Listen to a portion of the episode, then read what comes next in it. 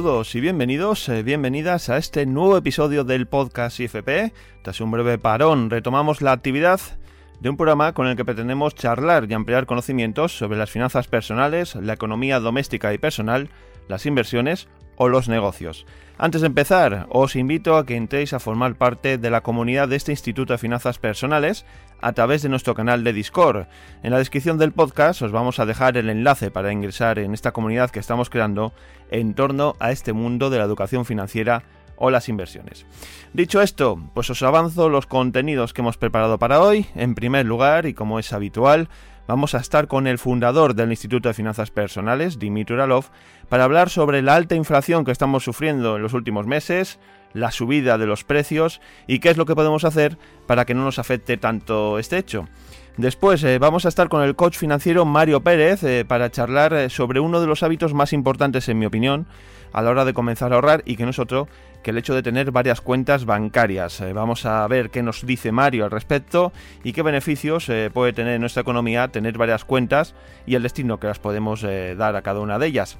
Y por último vamos a estar con el inversor Kiko García para que nos dé cinco claves que debe tener un inversor profesional o una persona que quiera dedicarse profesionalmente al mundo de las inversiones. Hechas ya las presentaciones, comenzamos en unos momentos.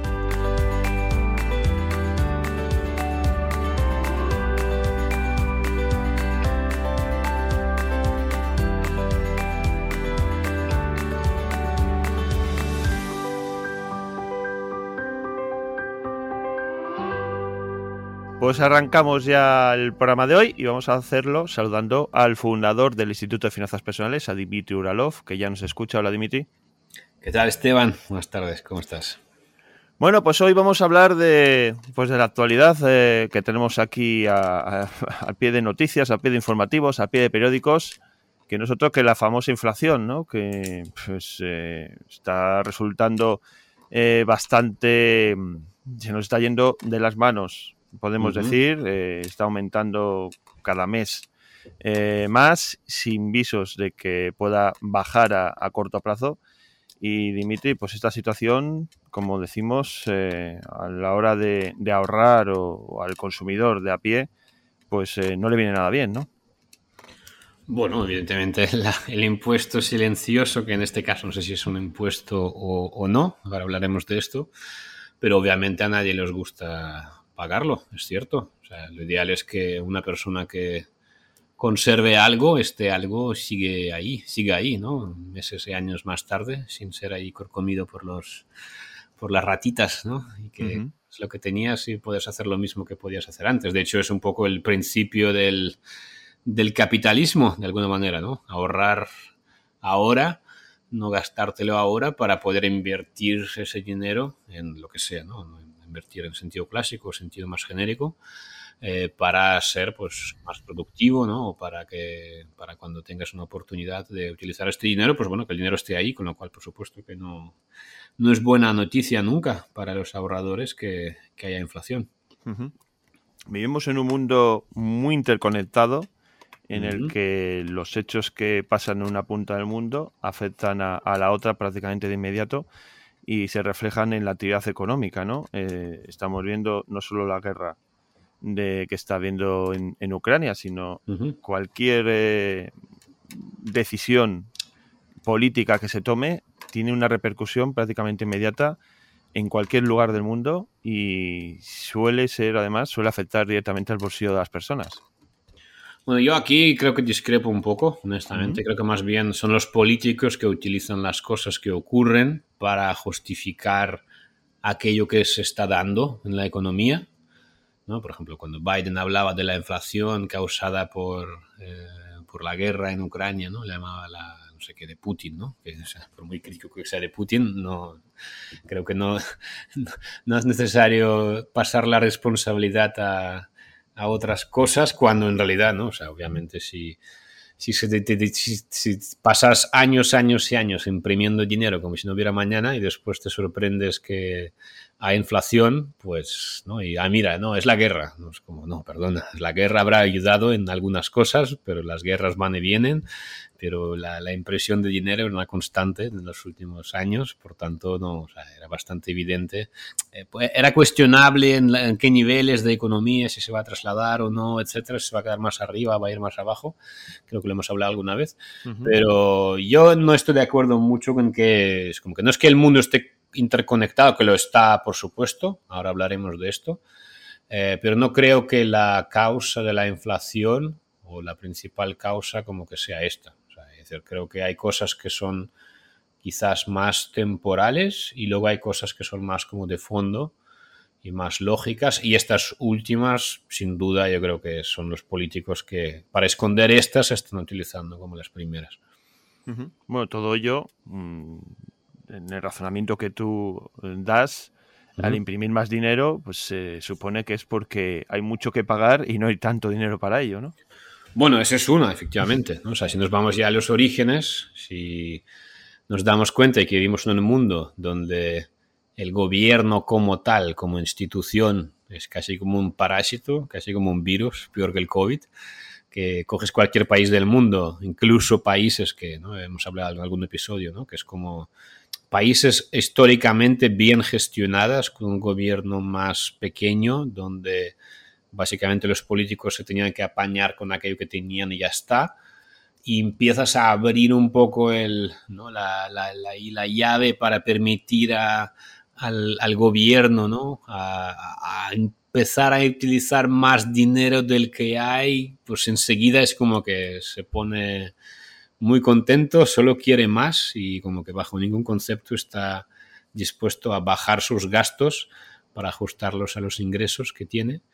Y, es una, yo creo que es como, es una tendencia que solo tiene una dirección. O sea, no, no, muy pocas veces en la vida he visto, bueno, he visto, he estudiado casos cuando como que el propio gobierno, el propio aparato ahí estatal, eh, él mismo se ha como parado, autorreducido, ¿no? Y ha dicho que vale, es verdad, ¿no? El problema es que gasto más de lo que tengo, por tanto, pues debo empezar a gastar menos, por tanto no necesitaré tantos impuestos, por tanto no tendré que pues imprimir tanta deuda, no tendré que crear tanta masa monetaria, por, no, o sea, un poco va así. Pero bueno, esto es así, realmente no, no hace falta estudiar muy profundamente la historia monetaria, pero que esto lleva así desde la época de los egipcios, romanos, griegos, o sea, no, hay mucha diferencia.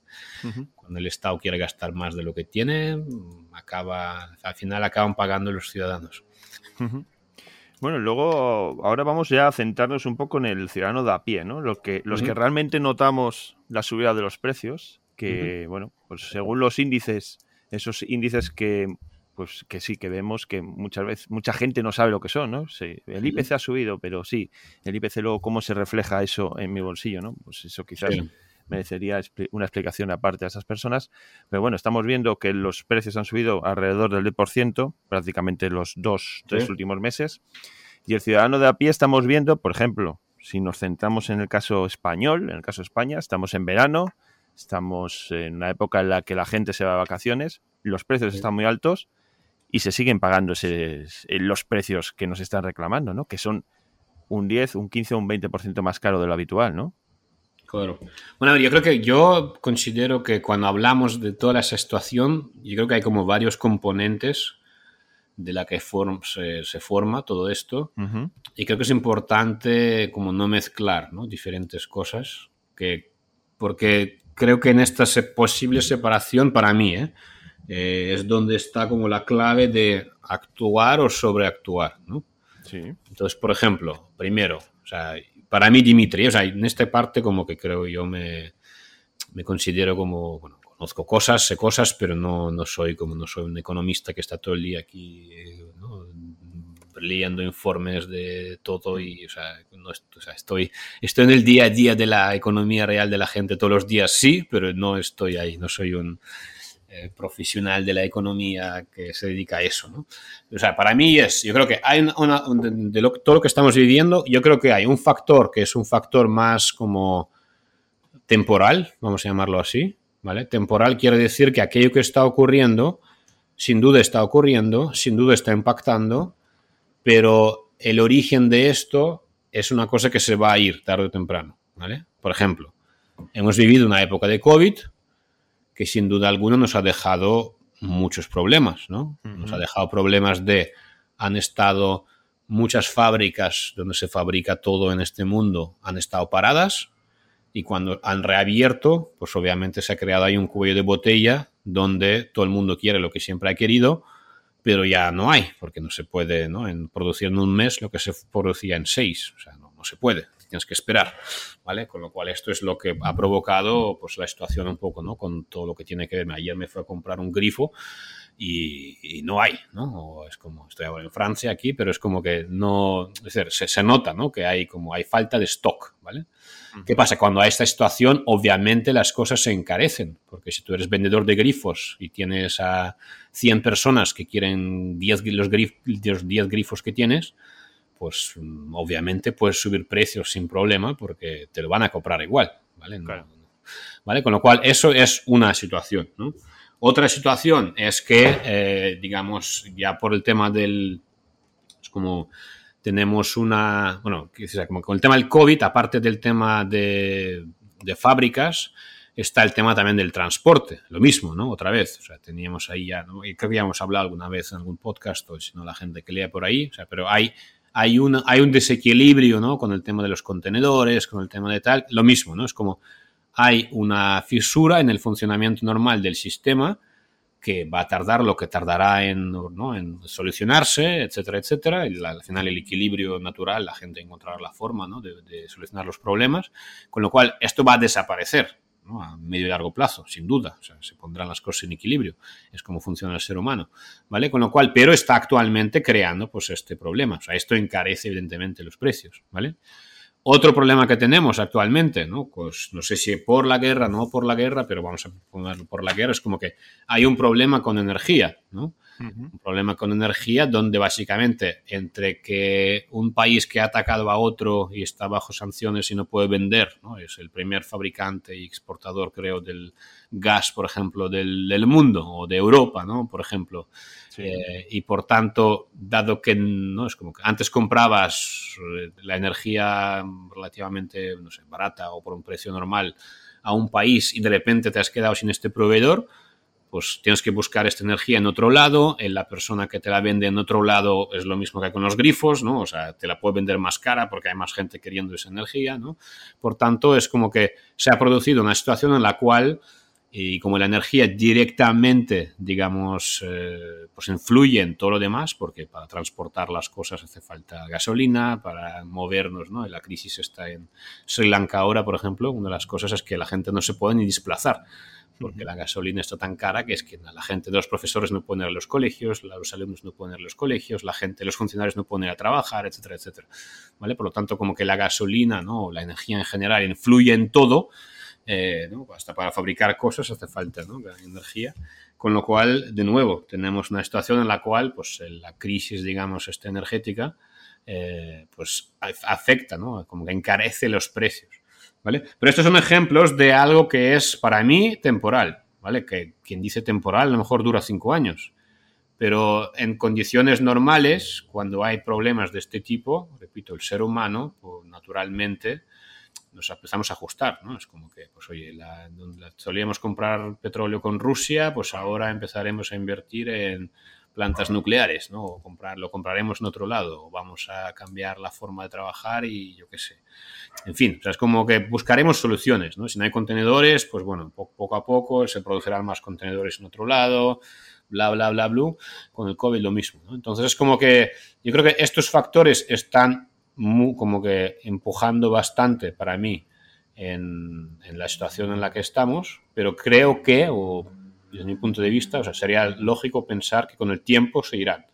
¿vale? Y luego está el otro factor, que es el factor del que hablamos antes, que es el factor de pues, impresión de dinero masiva por parte de los gobiernos, el endeudamiento masivo, etcétera. Y eso sí que no creo que se vaya a ir a ningún lado. Y solo, solo, digamos, su única dirección es la de los gobiernos no paran de gastar y no paran de imprimir y por tanto, pues esto creo que o sea, ya tenemos suficiente deuda e impresión de divisas como para sin COVID, sin guerras y sin historias, eh, evidentemente tener pues una inflación. Lo que pasa es que hasta ahora no se ha visto porque se quedaba ahí como más arriba. Pero esto, esta parte para mí sí que es como importante y, esto sí que cuando actuamos tenemos que actuar teniendo esto en cuenta. Sí, bueno, has hecho un repaso de las posibles causas de, bueno, que están ahí, causas objetivas, muchas de ellas, eh, pero de cara al ciudadano de a pie, que es un poco la economía está real, ¿no?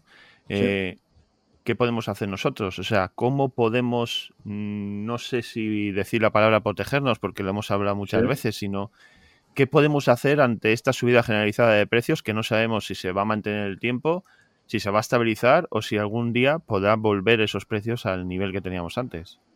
Ok.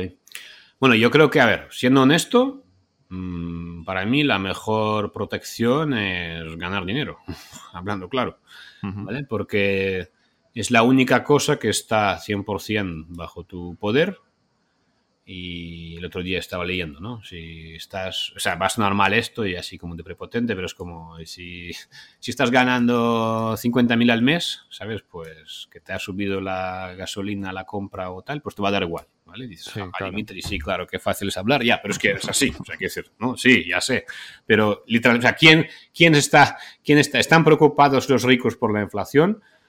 Quizás están preocupados ¿no? a nivel de como qué, hacer, cómo mover el dinero y tal y cual, probablemente sí, también están preocupados por ese lado, ¿vale? Pero no a nivel como del día a día, ¿vale? Con lo cual, para mí la solución número uno, y siento decirlo así de claro, es pues rascarnos la cabeza y empezar a pensar en cómo podemos ganar más dinero de tal manera que eh, pues no nos veamos afectados o no nos importe tanto ni nos preocupe tanto la subida de la inflación.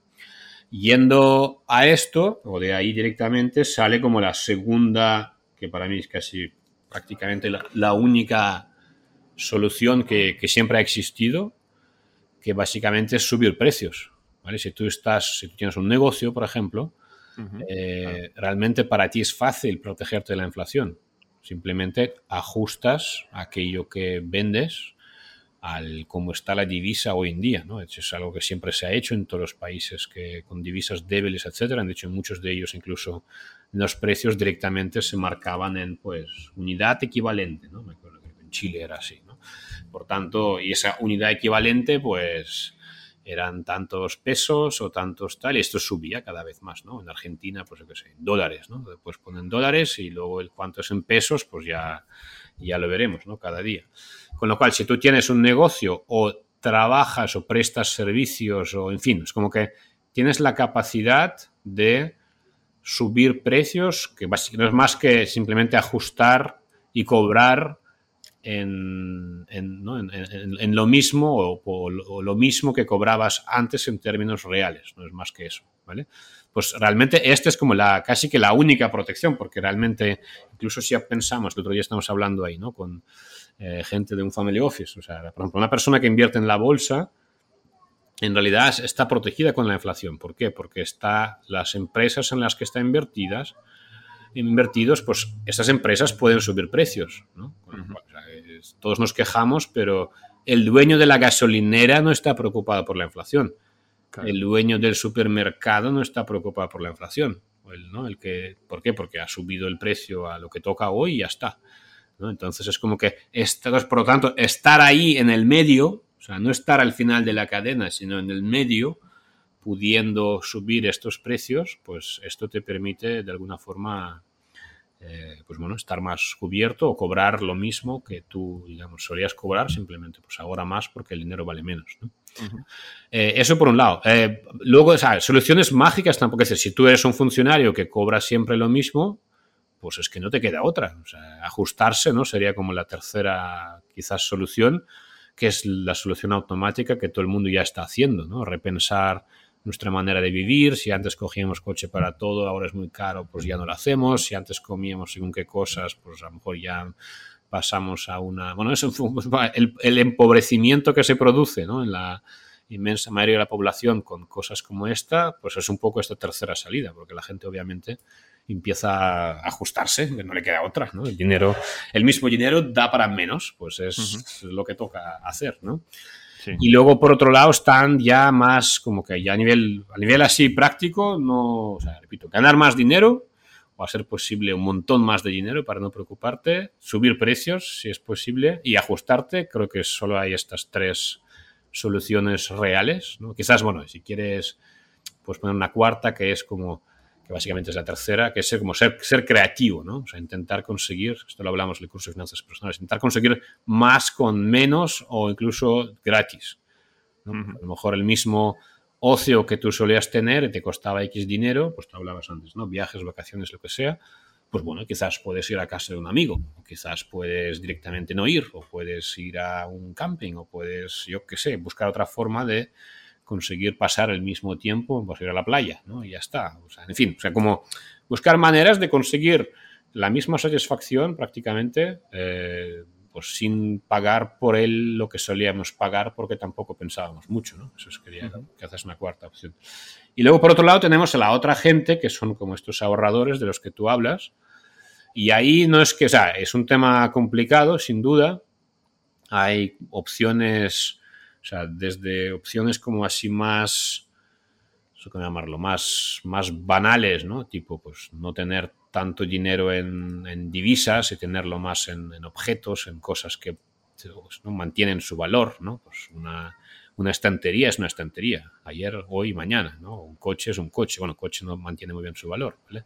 una vivienda, un, lo que sea, ¿no? Un ordenador, unas compresas, ¿no? O sea, ese tipo de cosas mantienen su valor y como no lo tienes en, dinero, lo tienes en objetos que tienen valor, pues este valor simplemente se actualiza. Los precios por este objeto van subiendo y ya, está. Con lo cual, si tienes la posibilidad, ¿no? Una o sea, ¿cuál es una muy buena manera de protegerte contra la inflación? Tener una tienda de ultramarinos, ¿no? O sea, con un almacén, con lo cual guardas cosas, tienes stock y las cosas realmente, si encima le puedes pagar a plazos, mejor todavía, ¿no? Entonces es como que guardar dinero en cosas es una muy buena forma de protegerte. Y luego están incluso cosas tan ya para profesionales como pues protegerte con deuda, ¿no? Incluso. O sea, muchas personas que saben lo que hacen, no es para nada para gente normal, pero realmente si tú puedes pedir dinero prestado, el que pidió dinero a un 2% de interés hace un año, pues ahora está celebrando porque acaba de estar debiendo un, solo un 90% de lo que pidió y debe 88, no, 98. O sea, perdón, tiene que pagar solo un 2. Con lo cual, bueno, en fin, o sea, es como hay, hay, cosas ahí que son... Podemos hablar si quieres más, que no, no hay problema, pero para proteger dinero, pues al final es esto, ¿no? O sea, es intentar no tenerlo en divisa dentro de lo posible. No siempre es posible, eso es el problema, ¿no? No siempre la gente tiene incluso tiempo para ocuparse de esto y en algunos casos, como ya creo que hablamos en algún podcast, tampoco es recomendable, porque si lo que tú tienes son 5.000 euros, olvídate de todo eso, ¿no? O sea, no, no, para ti lo importante es ganar dinero, o, como si tuvieras 100, o sea, es como, no... Si tienes 400, 500 mil, millón, 2 millones, vale, ahí la inflación es un problema porque lo que pierdes por inflación al final es casi un sueldo dos o tres sueldos de un trabajador ¿no? de anual. Con lo cual, ahí sí, es importante. O sea, tu trabajo es protegerte contra la inflación, igual que tu trabajo es ganar dinero. Pero si tu patrimonio es pequeño, tus ahorros son pequeños, realmente creo que es, el trabajo es el mismo, pero bueno, puedes hacer cosas, pero yo me enfocaría más en ganar dinero o estar en una situación donde puedas modificar precios y por tanto no depender tanto de esto.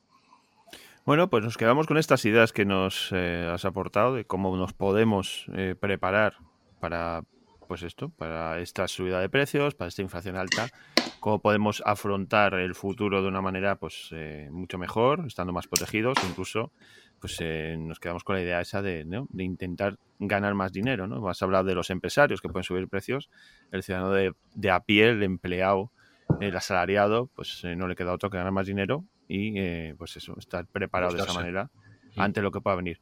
No sé, Dimitri, antes de finalizar, si quieres añadir ya algo que tengas que puntualizar. Bueno, yo creo que una cosa que me gustaría decirle a la gente es que cuando pasan cosas así, que se ven mucho ¿no? en el bolsillo de cada día y está en las noticias y como que se genera ¿no? este estado así de, ya no de FOMO, pero de, como de esa preocupación general. ¿no? Todo el mundo está hablando de esto, lo ves cada día. Yo creo que es muy fácil, por un lado, entrar en esta vorágine ¿no? ahí negativa de, pensar constantemente en esto, cuando en realidad, en muchos casos, en realidad mm, no te debería de preocupar tanto, repito, yo creo que una persona que tiene 3.000 euros en la cuenta bancaria, yo por lo que me preocuparía es cómo puede vivir así, ¿vale? No, no que los 3.000 euros dentro de un año valdrán 2.700 en términos reales. Eso no es el problema. El problema es que tiene poco dinero o que vive con, ¿no? está a un mes de quizás irse a la bancarrota, ¿vale? O sea, como que, o sea, que la gente no se preocupe por eso o que no ponga esto por delante de otros problemas mucho más profundos y reales como son pues la falta de organización, el gastar todo lo que gana, no tener ahorros, etcétera, etcétera, ¿vale? O sea, llega a ser un ahorrador que tiene 200.000 euros y se está preocupando por la inflación. Está bien, ¿vale? ahorra todos los meses, tiene un patrimonio y, ostras, ha venido la inflación, tengo un problema. De alguna manera es un buen problema, ¿no? Suena mal, pero es, es un problema bueno. Tienes algo que proteger ¿no? O tienes, pues yo qué sé, un ahorro que generas que, no vale tanto te, te, planteas cosas, ¿vale? Pero que no nos vayamos a preocupar de algo que proporcionalmente no es tan... O sea, si tú te vas a fundir todo tu sueldo igualmente, que compres 150 litros de gasolina o, 90, no, no da igual. O al final el resultado es el mismo, valga lo que valga la gasolina.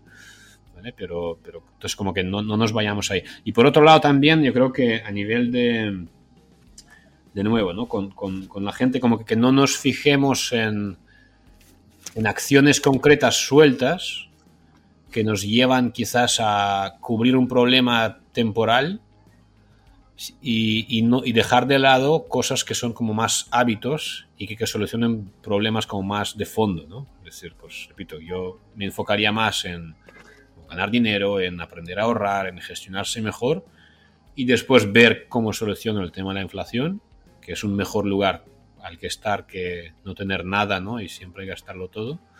¿Vale? Entonces, como que bueno, sé que es, y lo he mezclado en creo que dos cosas que al final es una, pero básicamente es como que no preocuparse por esto más de lo que toca y además enfocarse en aquello que realmente debería de preocuparte que a veces es la inflación, si tienes medio millón de euros y realmente como que qué hago, ¿vale? Y antes no, le dedicaba tiempo porque todo iba bien y ahora pues sí que tengo que hacerlo, ¿vale? Eh, pero si no es este el caso, pues quizás tu verdadera preocupación debería estar en otro lado, sin, por supuesto, quitarle importancia al tema de la inflación que afecta a todo el mundo y es horrible, ¿no? Pero bueno, ahí un poco ese, añadir esta parte. Bueno, pues nos quedamos con esto último. Dimitri, muchas gracias por hablar hoy un ratito sobre inflación, sobre tema de rigurosa actualidad. Y bueno, pues ahí hemos hecho un repaso a pues eso, lo que queremos eh, proponer a nuestros oyentes, que pues, se preparen estén prevenidos ante lo que pueda pasar y bueno, y aportarles las soluciones que modestamente se les pueda dar desde este podcast del Instituto de Finanzas Personales. Dimitri, lo dicho, muchas gracias por estar un día más con nosotros y espero contar contigo en el próximo podcast. Muy bien, un abrazo fuerte.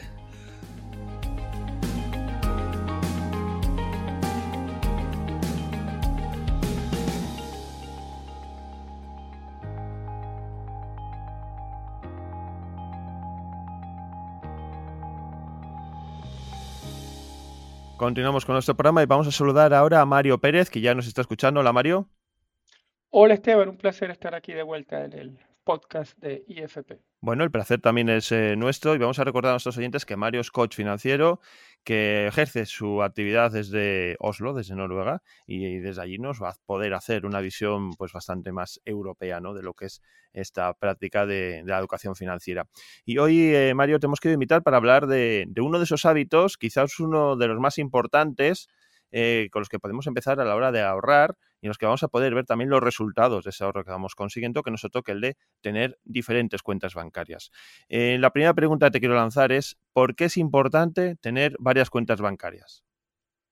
Excelente pregunta, Esteban. Y mi respuesta es que desde que yo organicé mi economía y desde que ayudo a muchas personas a organizar su economía, hemos encontrado que crear el hábito o, crear sistemas aparte del hábito, donde puedas monitorear cómo ahorrar, donde esos ahorros estén apuntando a un objetivo financiero claro. Una de, las de las herramientas que se cuenta eh, hoy en día es tener diferentes cuentas bancarias. Si hago una analogía a cómo era en el pasado, antes quizás nuestros abuelos eh, no tenían varias cuentas bancarias, pero sí eran muy organizados, eh, muchos de ellos en su economía y tenían sobres. Y tenían un sobre al que le ponían un sobre que podía ser un sobre blanco al que le ponían un nombre y eh, con un objetivo y guardaban un dinero allí. Hoy en día podemos replicar esa, esa práctica a través de cuentas bancarias. Eh, en mi caso, tengo también un, un video en YouTube en mi canal Arquitectura del Dinero, que la gente puede visitar más adelante, donde explico por qué yo tengo 10 cuentas bancarias y la 7 es mi favorita. Sin embargo, hoy podemos decir que es importante y cada quien tiene que encontrar su forma.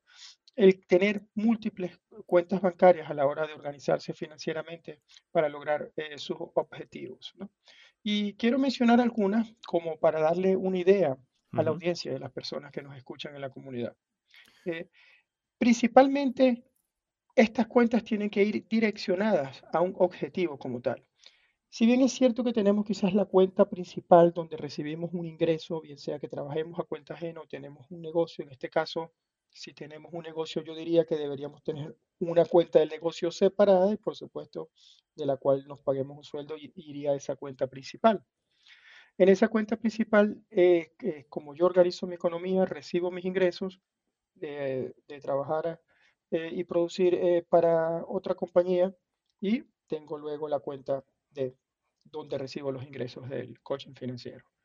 Luego, yo siento que es muy importante tener una cuenta que yo llamo anticipos y respaldo, porque cuando recibo todo el dinero que ingresa a esta cuenta por eh, los servicios que haya prestado, inmediatamente todo sale a la cuenta de anticipos y respaldo. Y es esa la cuenta que yo utilizo como mi propio banco. Desde esa cuenta yo realizo cualquier eh, pago que esté planificado durante el mes, entonces lo coloco en la cuenta esta principal para que se realicen los pagos. Y de allí automáticamente, con otro hábito que es el de pagarse uno mismo primero, inmediatamente separo al recibir esos ingresos en las múltiples cuentas. En este caso hay una cuenta que todos los meses el mismo día recibe un monto que va destinado a las vacaciones y que es el dinero que ahora, por ejemplo, que vienen las vacaciones de verano, ya está guardado el dinero allí eh, para utilizar, hacer un presupuesto de lo que esté allí y utilizarlo para las vacaciones. Luego, yo tengo una cuenta también que la llamo el, eh, próximo coche y allí ahorro para el, próximo coche que, que adquiera en el futuro. Luego tengo, por supuesto, unas cuentas de ahorros para, los, para mis niños, que tengo dos, a sus nombres, donde también va un dinero, del cual eh, ese ahorro automáticamente también va parte hacia otras cuentas que en este caso son eh, fondos, en este caso fondos de inversión indexados. Luego eh, existe la cuenta, la cuenta más importante, que es la cuenta de ahorros para inversiones, que es la que yo llamo la cuenta número 7 en mi vídeo. ¿Por qué? Porque siento que eh, si aún no estás claro en la inversión que vas a realizar, lo mejor que puedes hacer es destinar un dinero listo para luego invertir en lo que te guste, en lo que conozcas y en lo que estés dispuesto a, echar para adelante las inversiones. Bueno, estamos viendo que, que, podemos tener tantas cuentas como queramos según esos objetivos que tú decías, ¿no? Si queremos irnos de vacaciones, si queremos comprarnos un coche, si queremos ahorrar a largo plazo para nuestros hijos, si queremos algo más concreto como comprarnos algún capricho que nos hayamos marcado porque queremos comprarnos algo que nos hace especial ilusión. En el fondo, son recomendaciones que damos a, nuestros oyentes como una forma de tener el dinero separado. Bien decías tú la similitud de los sobres, que es exactamente lo mismo, lo podemos tener en casa separados en sobres, pero a la larga es eh, una forma de que nuestro dinero, de que destinemos nuestro dinero a lo que nosotros queremos, ¿no? Es correcto, Esteban. Y bueno, a lo mejor para, para quizás algunas personas en la audiencia dirán, bueno, pero eso es muy complicado, tener tantas cuentas. Mira, lo puedes hacer tan complicado o tan sencillo como, como uno quiera, pero lo importante es que realmente eh, te ayude. Si, si para ti es complicado hacerlo, pues entonces yo te diría, bueno, apúntate en un Excel cómo vas a distribuir tu, tus ahorros y, y los tienes en una sola cuenta. Pero yo he encontrado que realmente el crear cuentas bancarias separadas eh, es muy beneficioso porque te ayuda realmente psicológicamente, parece mentira, yo lo he visto con mis clientes, lo he visto, te ayuda a lograr esos objetivos que te has planteado. Tú ves cómo va creciendo ese número y obtienes resultados en el corto y mediano plazo. No, además eh, estoy totalmente de acuerdo, te decía, porque a mí también a nivel personal, cuando un, día decides eh, ¿no? poner orden eh, en tus finanzas, una de las decisiones que tomas es precisamente esta, ¿no? Tener varias cuentas, cada una con, con un objetivo diferente o con, vamos, o con una función diferente. Y en este caso también nos va a ayudar el hecho de que como tú bien dices, pagarnos a nosotros primero y distribuir ese dinero a principio de mes, ¿no? Para de esa manera eh, poder eh, jugar o, no jugar, sino poder disponer del dinero que nos sobra, pues para eh, otros menesteres, ¿no? Es correcto, es correcto. Yo lo veo, yo lo veo como un hábito bueno a desarrollar, un hábito bueno a crear, lo recomiendo ampliamente. Y las personas dirán, Mario, pero en este momento no me queda para ahorrar. Yo, yo pienso que todos podemos ahorrar. Si, por ponerte un ejemplo, producimos mil euros y vivimos con mil euros, yo creo que igual pudiéramos vivir con 900 y guardar 100. Al final, si producimos 2000, pues podemos guardar 200. Y al final, no es, yo quizás tengo eh, vamos a decir que muchas cuentas, pero muchas personas pueden empezar teniendo dos o tres y, pueden lograr realmente luego ir haciendo crecer ese, ese dinero y ese patrimonio poco a poco. O sea, no hay excusa, sí se puede. Sí, porque otra de las excusas también, hablando de ellas, es precisamente esa, ¿no? Que, que es que tener tantas cuentas, pues es un poco engorroso todo, ¿no? Que es un rollo, que los bancos cobran por todo y aquí también debemos un poco hacer ver a la gente que no es exactamente así, sino que si nos movemos un poco e investigamos, que también es una parte importante que debemos hacer los ahorradores, pues podemos encontrar bancos o entidades que tienen algún tipo de cuenta gratuita y que nos permite disponer y, y tener ese dinero ahí sin ningún tipo de coste, ¿no? Totalmente, yo lo he visto porque tanto en España como en Noruega, como en Estados Unidos, que son tres economías que, que manejo y que tengo clientes que están allí, y al igual en otros países, siempre se consigue, haciendo la investigación, bancos que te permiten tener cuentas que no son de pago o que no te cobren comisiones. Porque eh, vamos a estar claros, tampoco es la idea tener 10 cuentas que te van a cobrar eh, una comisión mensual donde al final estás dejando de percibir ese dinero, no, es la idea. Pero sí se puede. Este, está probado que se puede, yo lo hablo con propiedad y, es cuestión de, investigar. Esa es la palabra. Exacto. Y luego, por otro lado, eh, Mario, eh, hablabas, tú en tu caso, hablas de 10 cuentas, yo en mi caso creo que son 6 eh, ahora no recuerdo bien, pero creo que son seis, eh, pues eso, la gente puede decir, uff, es que son muchas cuentas. Bueno, pues como decíamos, eh, va en función de los objetivos que nos marquemos. Y en este caso, en cuestión de porcentajes, la gente, Mario, ¿cómo podemos orientarle y darles ese consejo para qué cantidad de los ingresos podemos destinar a cada partida en concreto? O basándonos en tu experiencia, ¿cuál crees que sería una buena distribución de ese dinero? La, pregunta es muy buena, Esteban, y va a variar mucho de, persona en persona y, de, por supuesto, del, ingreso que reciban. Pero para empezar, algo bien importante que yo creo que, las personas pueden realizar es apartar, eh, tratar de vivir con un 70% de lo que perciben o un 75 y ese 30 o 25% luego empezarlo a distribuir entre estas cuentas. Y lo importante es crear el hábito. Con esto digo, por ejemplo, si vamos, si pensamos que queremos eh, ahorrar para una futura inversión, entonces podemos destinar 10% a una cuenta que se llame ahorros para inversiones. Eh, sin dejar en cuenta una cuenta que, que, no mencioné que también tengo, que es la cuenta de, de la caridad o, de, o del apoyo social que es muy importante también, a la que se puede ir un 5 o un 10%. Porque el ayudar a las otras personas siempre se, se agradece y el universo te lo, te lo retribuye. Yo creo en eso. Y bueno, cada quien tendrá su creencia, pero esa es la mía. Y, y particularmente luego, ese, es, como te estaba diciendo, la cuenta 10% para la parte de inversiones, un 5% para la caridad y otro 10% que puedes empezar a ahorrar para el sea para el futuro de tus hijos o para el futuro de, para tu futuro, para tu jubilación, pues. No contar con el gobierno para, para tu vejez. Pero, pero bueno, va, a variar de tu ingreso, por supuesto, y poco a poco. Al final puedes tener eh, más cuentas y poner mucho menos. Todo va a depender de cómo quieras empezar. Pero crear el hábito es importante, sean tres, sean dos, sean cinco, sean diez, sean seis en tu caso. es importante. No hay duda de que por algo hay que empezar y hablabas tú muy bien al principio de que por poco que empecemos a ahorrar ese, eh, ese impulso que nos vamos a dar eh, pues mes a mes de eh, apartar una cantidad, por muy pequeña que sea, como dice Mario, pues eso nos va a dar pues lo que decía yo, ¿no? Ese impulso y esa fuerza para continuar y crear ese hábito que al final es un poco lo que nos va a guiar por el camino del ahorro, ¿no? Crear esos pequeños hábitos, esas pequeñas acciones repetidas a lo largo del tiempo que nos van a hacer pues ir mm, creciendo nuestros ahorros.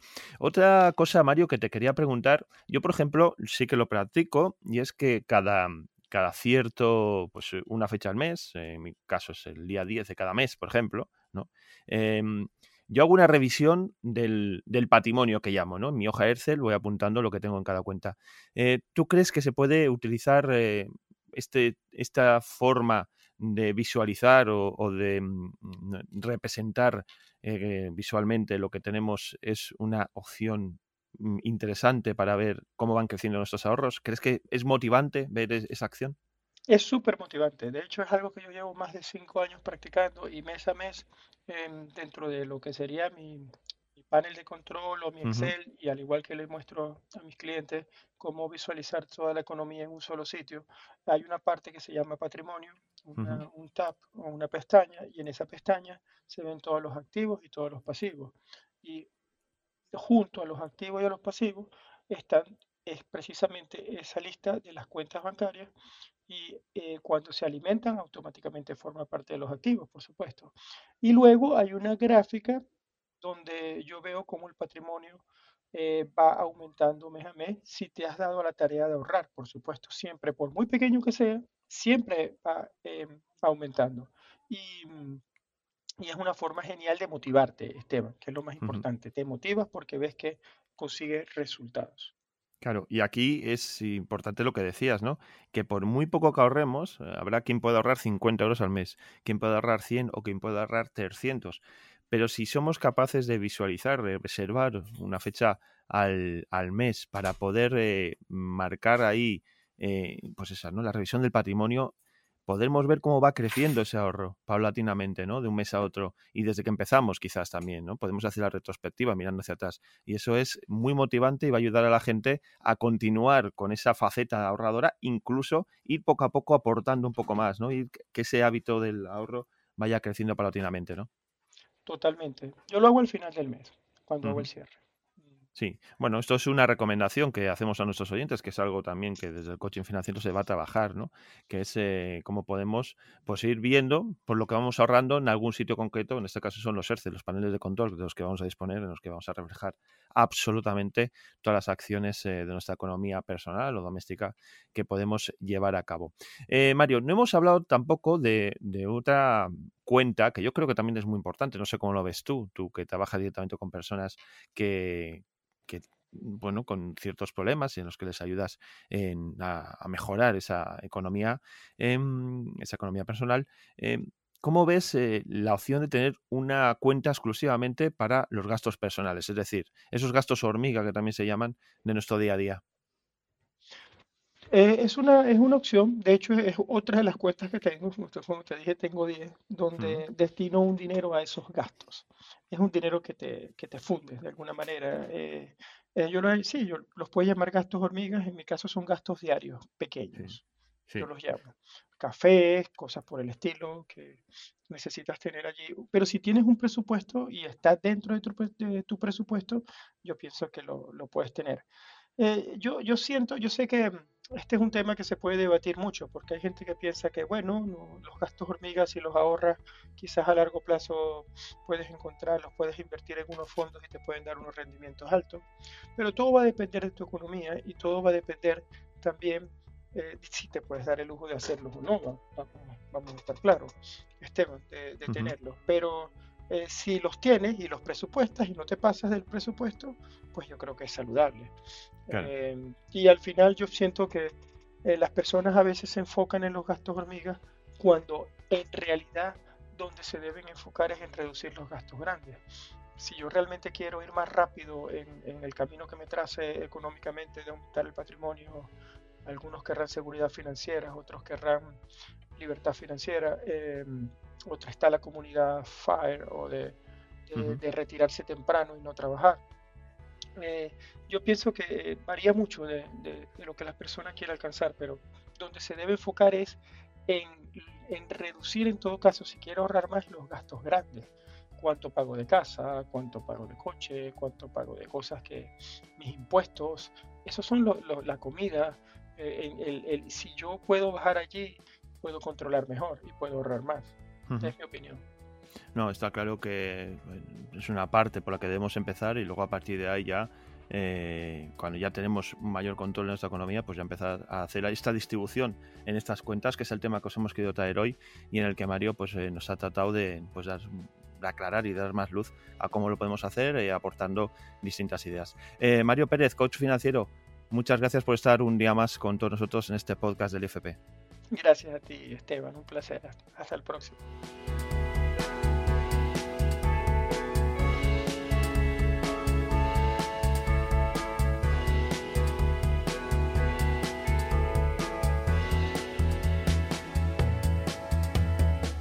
Vamos a hablar ahora de inversiones. Eh, lo vamos a hacer saludando a Kiko García, que ya nos está escuchando. Hola, Kiko.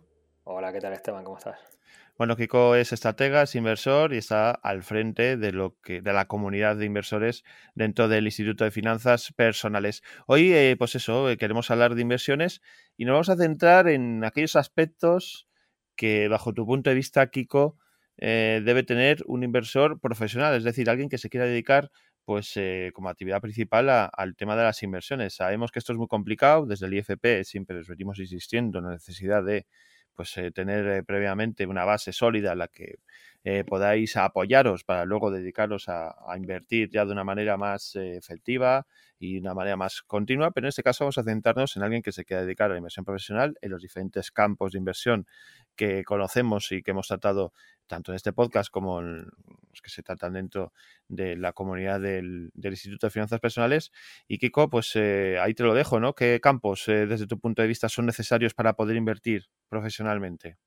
Sí, este es Esteban, el típico podcast de que vas a poder tener o que van a poder tener las personas de, esa persona que busca los cinco tips rápidos de, de cómo ser inversor profesional, ¿no? Que ahora veremos que no son tan, tan rápidos y que en muchas ocasiones va a requerir de otras cosas, ¿no? Como decía, son cinco las, las para mí, las cinco claves o cosas que un inversor profesional tiene o debe de tener. De hecho, tienen, ¿eh? digo, debe de tener para aquella persona que busque ser inversor profesional durante su vida. Pero es que estas cinco características que vamos a ver son cinco características que son de base para cualquier inversor profesional y seguro que si vamos a buscar cualquier ejemplo, Peter Lynn, Warren Buffett, eh, cualquier persona o personalidad famosa que conozcamos, tienen estas cinco cosas que vamos a hablar hoy.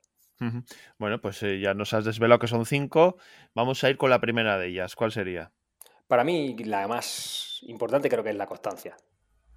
La constancia, porque al final esto es una habilidad característica, como lo queramos llamar, que parece muy sencilla de adquirir, pero la constancia en un inversor profesional, aparte de ser clave, es, creo, lo más difícil de conseguir. Porque esto em, al final es como todo, se entrena, pero hay que empezar por hacer hábitos, hay que empezar por hacer rutinas, establecer patrones en tu vida que no tienes adquiridos, ¿no? Y la constancia es una característica que no muchas personas tienen, por eso tampoco hay tanto inversor bueno profesional, ¿no? muchas veces eh, lo que la gente busca al invertir es como lo rápido, lo inmediato, ¿no? El resultado rápido. Y esto no se consigue así. O sea, ¿te puede tocar la lotería? Correcto. ¿Te puede tocar una buena inversión porque has metido un dinerito en un sitio que te han recomendado? Sí, puede pasar, sí. O sea, estas cosas existen. Pero el 99,9% de las veces lo que existe detrás de una buena inversión es la constancia. El haber sido constante al hacer las cosas. El haber sido, pues, por ejemplo, haberte leído un libro cada mes. El haberte eh, levantado cada mañana a mirar inmuebles. El haberte ido cada tarde a visitar inmobiliarias y a buscar contactos. Ese tipo de cosas, ese tipo de hábitos, de rutinas que implican constancia por detrás, es una de las características principales que un inversor profesional tiene que tener.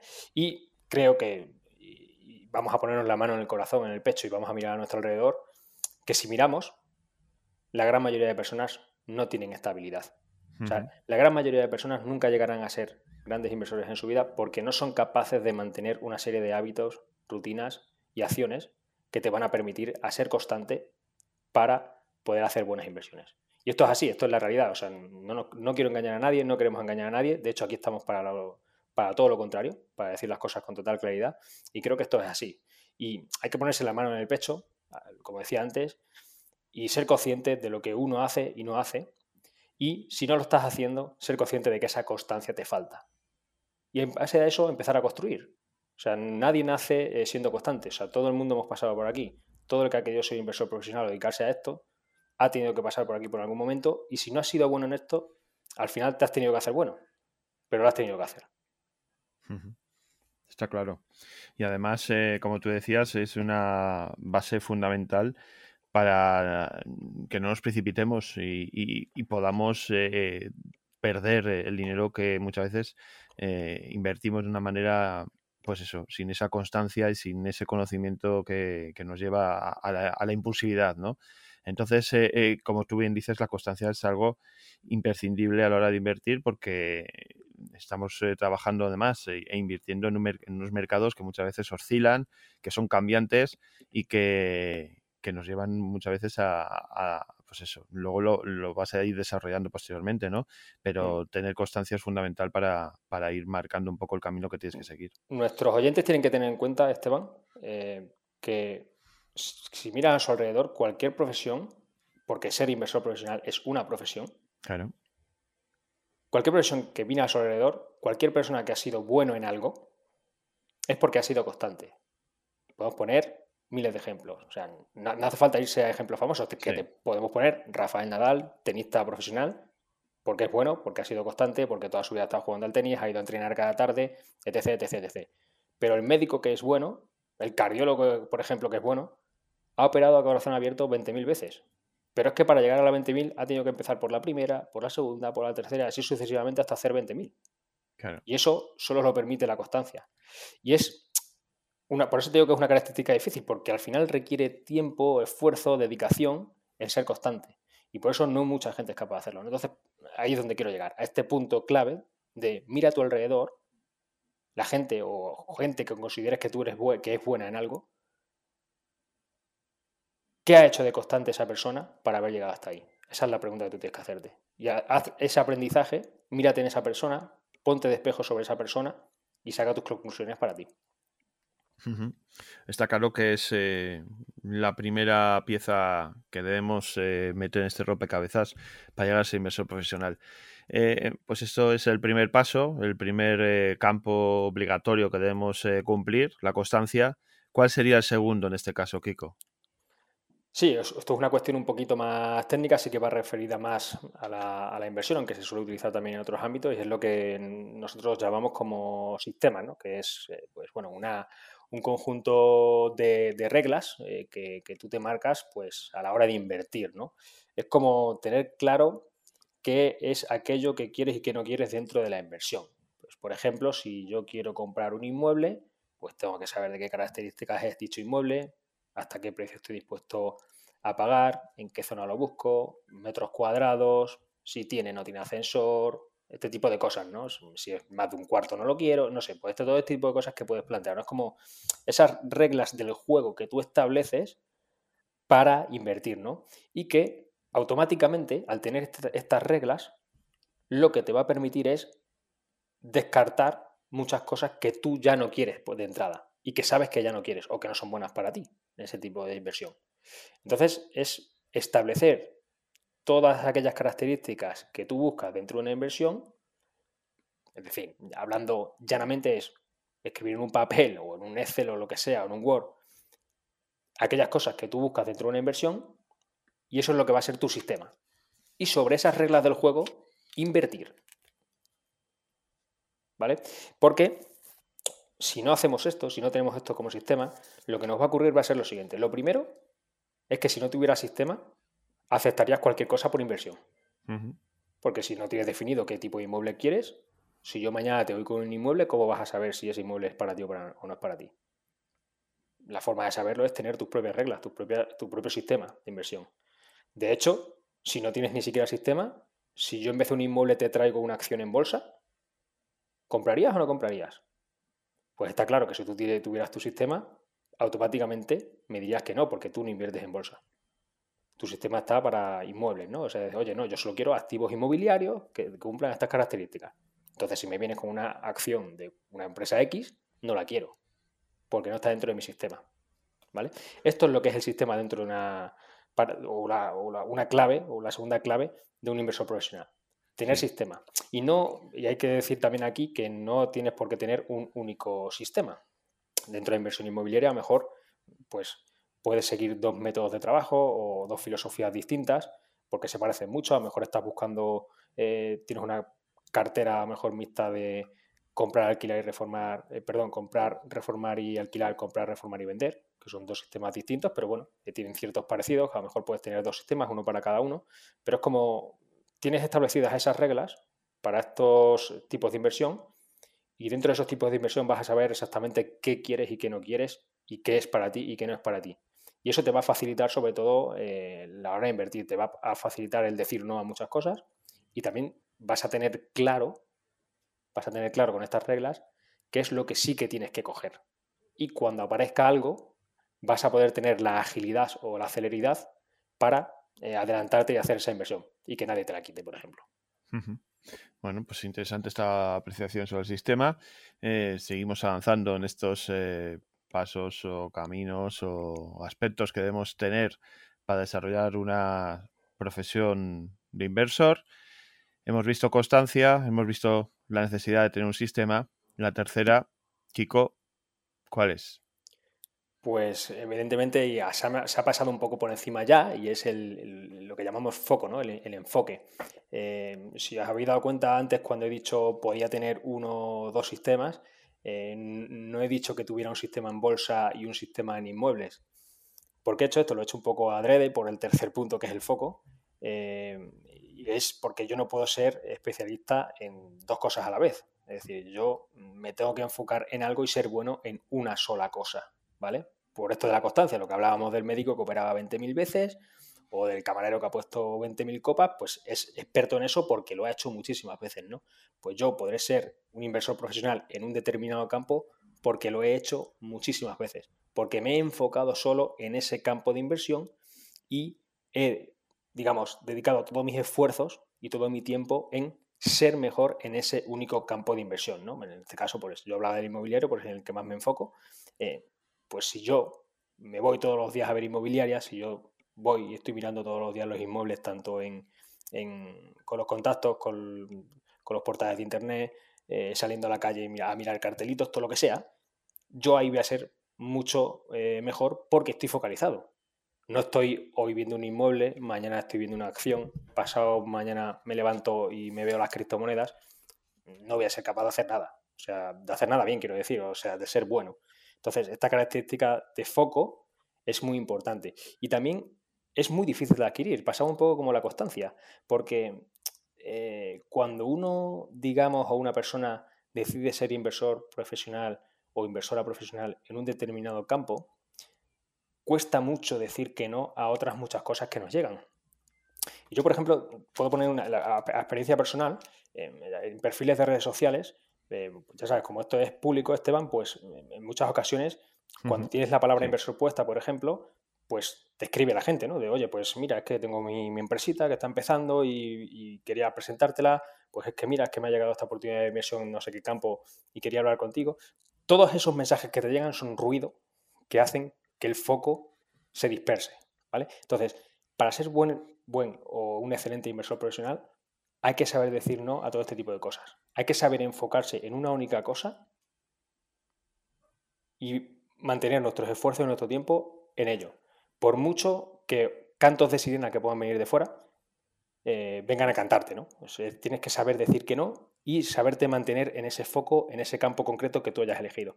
Y si en algún momento hay, pues, estás probando y ves que ese campo de inversión no es el tuyo, no pasa nada. O sea, corta de raíz y pon el foco en otra cosa, pero en una única cosa. No quieras hacer 20 cosas a la vez. Esta es la clave aquí. Bueno, interesante todo lo que estás contando alrededor de, cómo podemos eh, pues afinar y estar más, eh, ser más conscientes también de, lo que estamos haciendo, sobre todo cuando nos dedicamos a, este difícil mundo de las inversiones, en el que, como tú bien dices, nos llegan muchas informaciones y muchas distracciones que nos pueden un poco alejar de nuestra verdadera intención, nuestro verdadero objetivo, y de ahí la importancia de este mantener el foco, también de mantener el sistema y de ser constantes, o sea, los tres pasos que hemos visto. Y ahora ya entramos en un momento en el que podemos eh, Mm, aplicarlo al, mundo, a la época en la que estamos viviendo, ¿no? De, esta inestabilidad en el mundo de las inversiones que, se está viendo en muchos mercados, ¿no? Que nosotros, que según tú me, has marcado en el, aquí en, los pasos que me has dado, es la paciencia, ¿no? Tener paciencia es fundamental también para, ser un inversor profesional. Sí, de hecho creo que es la característica innata. Mira que las tres que hemos hablado son importantes, pero creo que esto es como la característica innata esencial aquí. Eh, si no tienes paciencia, eh, de hecho la paciencia es como una habilidad que va muy relacionada con las otras tres, ¿no? Hemos hablado de constancia. Para ser constante tienes que ser paciente contigo mismo. Paciente en persistir, en estar ahí, ¿no? Tienes que ser paciente eh, para crear un sistema, aplicarlo, si no funciona, mejorarlo y volverlo a probar. O sea, tienes que ser paciente para ver que ese sistema funciona. Y para estar enfocado tienes que ser paciente y saber decir que no a muchas cosas, mm, saberte mantener en el sitio, no ponerte nervioso cuando te vienen otras cosas, como estábamos hablando. ¿no? Entonces, una habilidad muy importante y que, sobre todo, eh, pues ya lo hemos mencionado también, para todas aquellas personas que buscan la inmediatez, es muy difícil, ¿no? O sea, el ser humano por naturaleza no es paciente, es impaciente.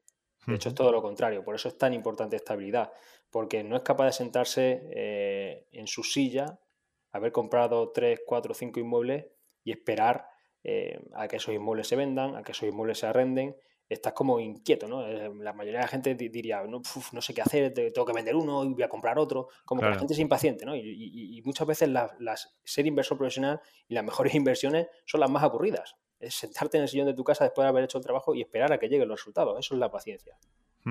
Pero muchas personas no son capaces de llegar hasta aquí.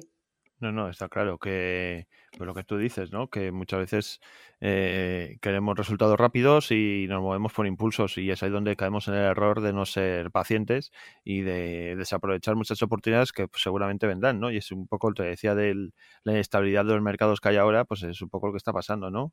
Eh, cuando algo, el mercado parece que va hacia una dirección que no es la, la que nosotros pretendemos, pues todo el mundo se va más a la cabeza y un inversor profesional pues tiene la paciencia y la templanza suficiente para saber lo que va a hacer, ¿no? Porque también tiene su sistema y tiene su forma de actuar. Y en estos casos, pues eh, como estamos viendo, pues eh, se está aplicando pues todo a, la perfección, ¿no? Somos, eh, tenemos nuestros sistemas, somos conscientes eh, tenemos nuestro foco en nuestras inversiones y además tenemos paciencia, con lo cual al final todo esto va a desencadenar y que terminemos eh, pues teniendo éxito las inversiones, aunque bueno, todo esto es relativo, ¿no? Pero en general eh, tendremos más inversiones buenas que malas en este sentido. Sí, y es puedes irte a cualquier resultado o a cualquier cartera o portfolio de, de inversión de inversores profesionales. No verás a alguien que haya os haya hecho rico en una semana. Eso es. O sea, quiero decir, sí, hay casos porque lo, que hemos hablado muchas veces aquí es como la lotería, ¿te puede tocar? Claro que sí. O sea, siempre puedes hacer inversiones excelentes y que en un corto plazo te den un buen rendimiento. Pero la norma general es que tienes que ser o has de ser paciente, no ponerte nervioso y esperar cierto tiempo hasta que los resultados esperan a verse. Sin ir más lejos, por ejemplo, en el propio negocio de cada uno. Tú cuando montas un negocio esperando vivir de ese negocio durante toda tu vida, el primer mes no estás haciendo un millón de euros en ventas el millón de euros en venta, pues quizás lo puedas hacer al quinto año, al cuarto, al tercero, lo que sea de rápido, pero no lo haces a la semana. Tienes que ser paciente, tienes que esperar cierto tiempo hasta que ven, esos resultados se ven en el papel, ¿no?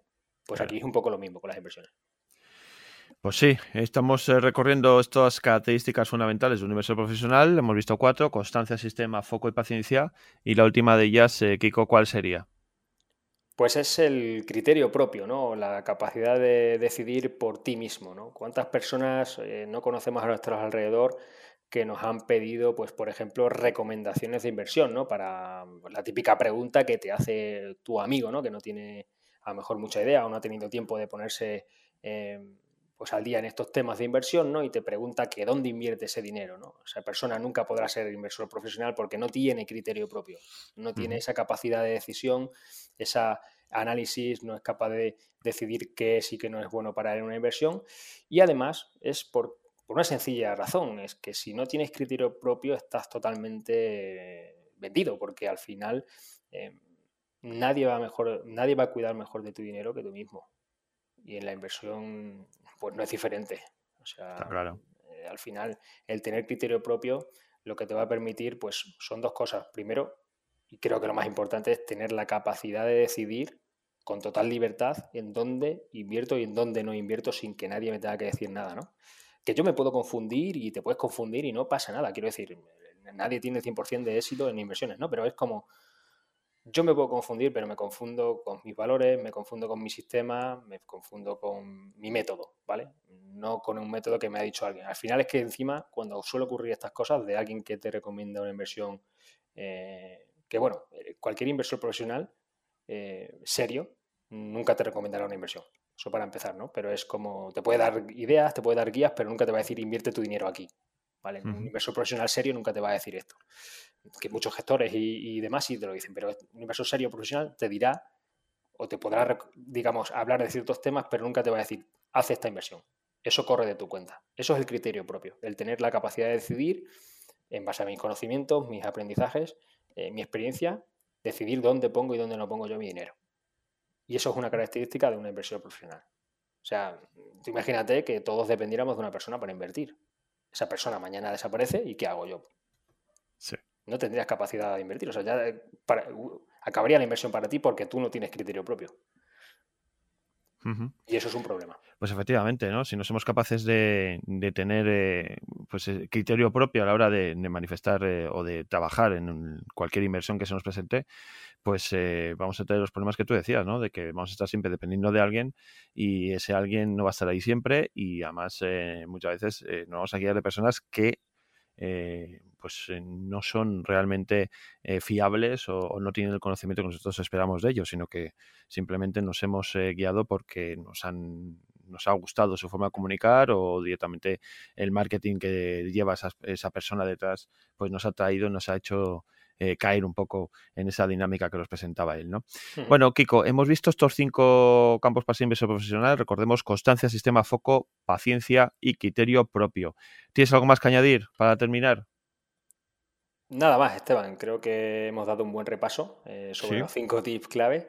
Eh, decir aquí, bueno, si, si, quizás alguien pueda preguntarse cuál puede ser como el más importante o si tengo algún favorito. Yo diría, eh, dentro de los cinco que hemos visto, entre constancia, sistema, foco, paciencia, criterio propio, creo que el más importante, sobre todo, es la paciencia. Creo que la paciencia es mm, importante porque creo que implica al resto de, cosas que hemos visto aquí y creo que es una de las cosas más, más difíciles perdón, de, entrenar, porque el que no tiene paciencia es muy difícil adquirirla. Y entonces hay que hacer mucho, mucho foco eh, para adquirirla, ¿no? Para, para tenerla, ¿no? Y es que el tema está en que si no tienes este mínimo como de paciencia, da igual que tengas foco o que tengas constancia, bueno, de hecho es que no vas a ser ni constante ni vas a tener foco, porque no vas a ser paciente, ¿no? Entonces, como si tuviera que destacar una de todas, eh, para alguien, por ejemplo, que quiere tener estos cinco tips para ser inversor profesional y no tiene ninguno de estos cinco, seguramente empezaría a entrenar la paciencia. Y de esto podemos hablar otro día. Pues sí, tomamos, eh, esperamos que nuestros oyentes tomen buena nota de este último consejo, la paciencia, como uno de los elementos quizás el más fundamental a la hora de ser inversor profesional o dedicarnos al mundo de las inversiones. Pues Kiko García, un placer tenerte un día más con todos nosotros. Un abrazo Esteban, que vaya bien.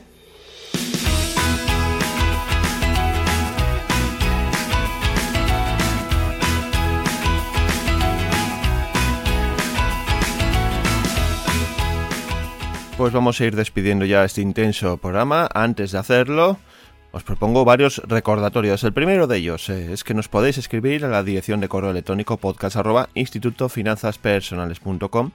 donde nos podéis hacer llegar eh, vuestras dudas, consultas o temas que os gustaría tratar en este programa.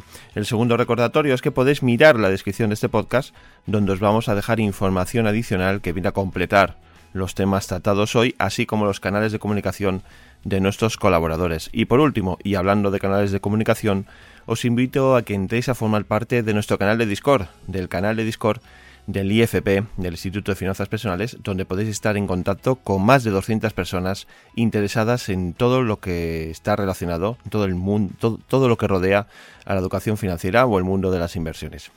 Ahora sí que toca poner el punto y final al programa de hoy, así que no me queda más que daros las gracias eh, por la atención prestada. Recibid un fuerte abrazo y nos escuchamos pronto.